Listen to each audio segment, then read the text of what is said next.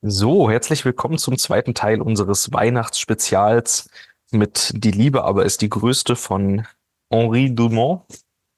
Und ähm, es ist ja die Weihnachtszeit, die Zeit der Liebe. Das ist ja auch ein wunderschönes Buch über die Liebe.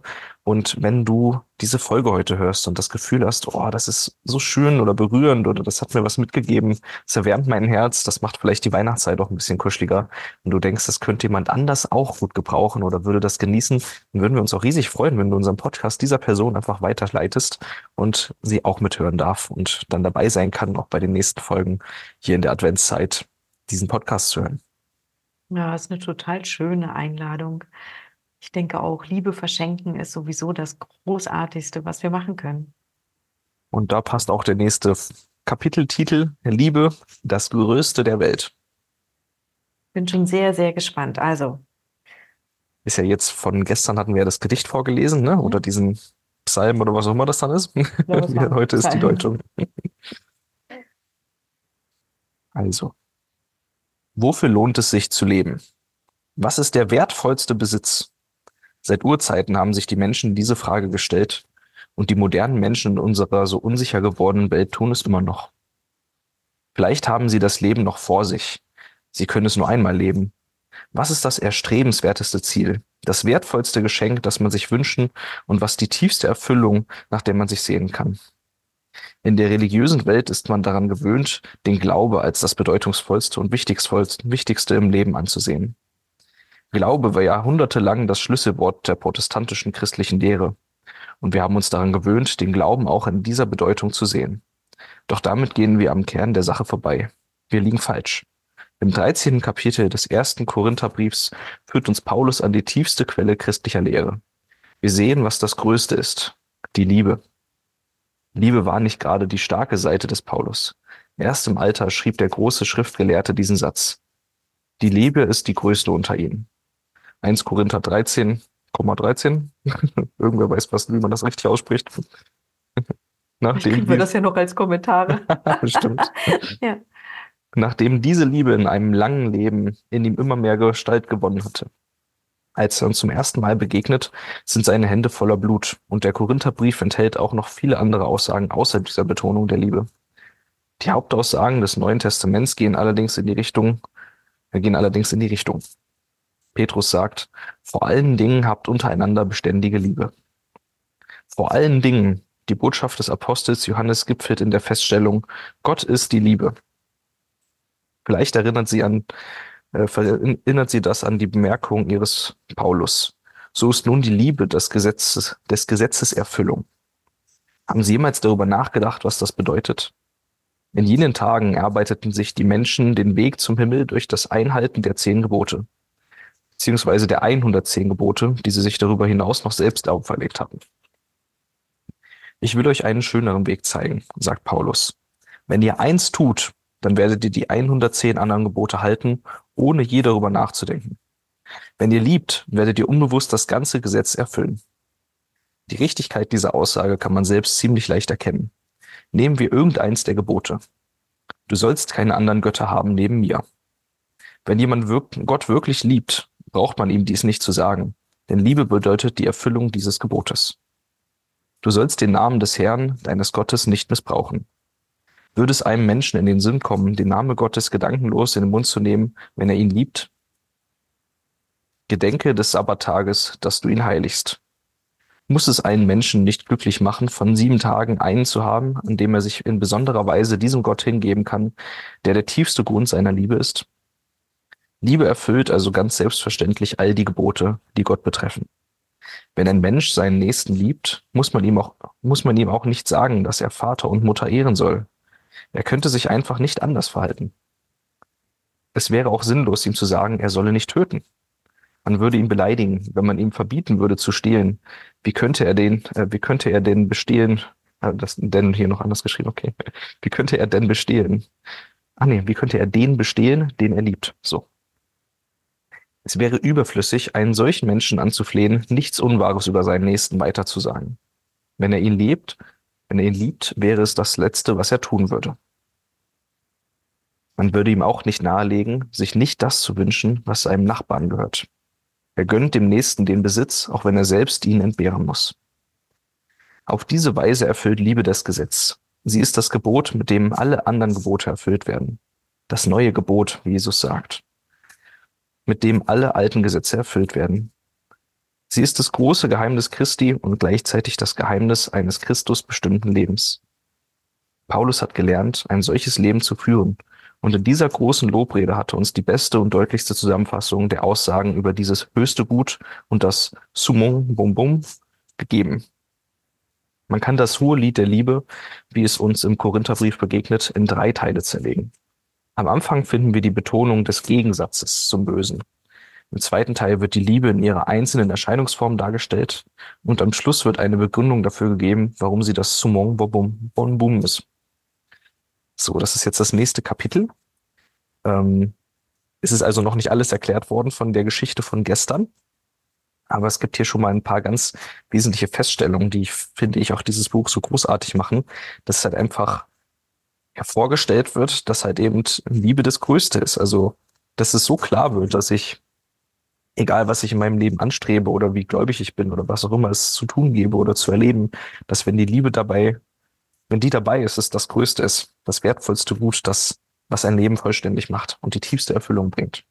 Ja, und was ich halt auch so schön daran finde, ist eben dieses, du musst nicht 110 Gesetze befolgen mhm. oder eben, was, wie viele Gesetze haben wir aktuell? Ja, ist unglaublich viel. Mhm.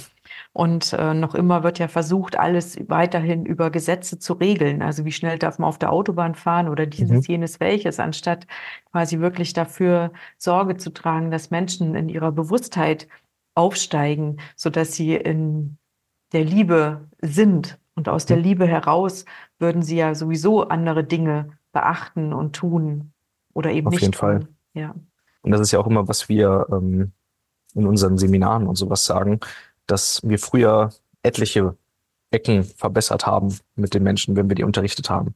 Die haben positiv gedacht, die haben ihre ne, Gedanken umstrukturiert und umgeformt, die haben äh, Gefühle aufgearbeitet, die haben ihre Vergangenheit umgeschrieben, die haben ihre Zukunft geschrieben und was weiß ich man alles machen kann. Und wenn man sich die ganze Welt der Persönlichkeitsentwicklung noch dazu nimmt und die ganze Welt der Spiritualität und die ganzen gut gemeinten Ratschläge und Erziehungstipps und was man alles gekriegt hat, dann hat man ja. ja echt ein ganzes Lexikon an Dingen, die man tun sollte, um ein guter Mensch zu sein oder auch glücklich sein zu dürfen. Ja, und, und dann ist es eben auch nicht verwunderlich, warum so viele Menschen sagen, ich weiß gar nicht, wann ich das machen soll. Ich schaffe das gar nicht. Ich mhm. habe was, was ich, ein Haushalt, ich habe die Familie, ich habe eine Arbeit und vielleicht noch Haustiere. Ja.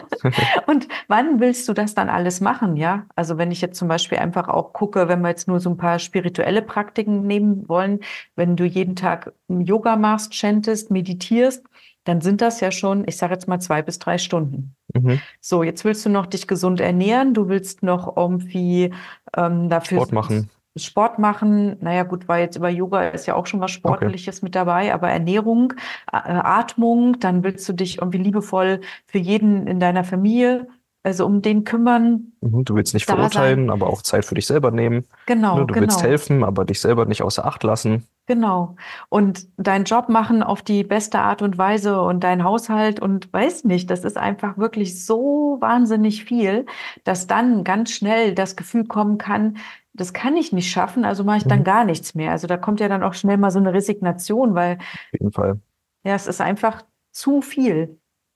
Und ähm, ein Teil da drin ist noch, was ich irgendwie für mich wichtig finde, dass ich Gott im Inneren sehe. Also mhm. es geht nicht um Gott im Außen zu würdigen. Also es geht nicht darum, einen Altar zu bauen oder ähm, ja, also sondern es geht so darum, den Gott in, im Innen zu, zu lieben und zu würdigen. Also mhm. das Göttliche in mir grüßt das Göttliche in dir, sagt man ja auch im Yoga so schön. Ja. Und da ist das so enthalten. Und wenn wirklich mein Göttliches, also ich liebe mein Göttliches und weiß, alles ist eins, dann liebe ich auch natürlich dein Göttliches und das Göttliche von allen.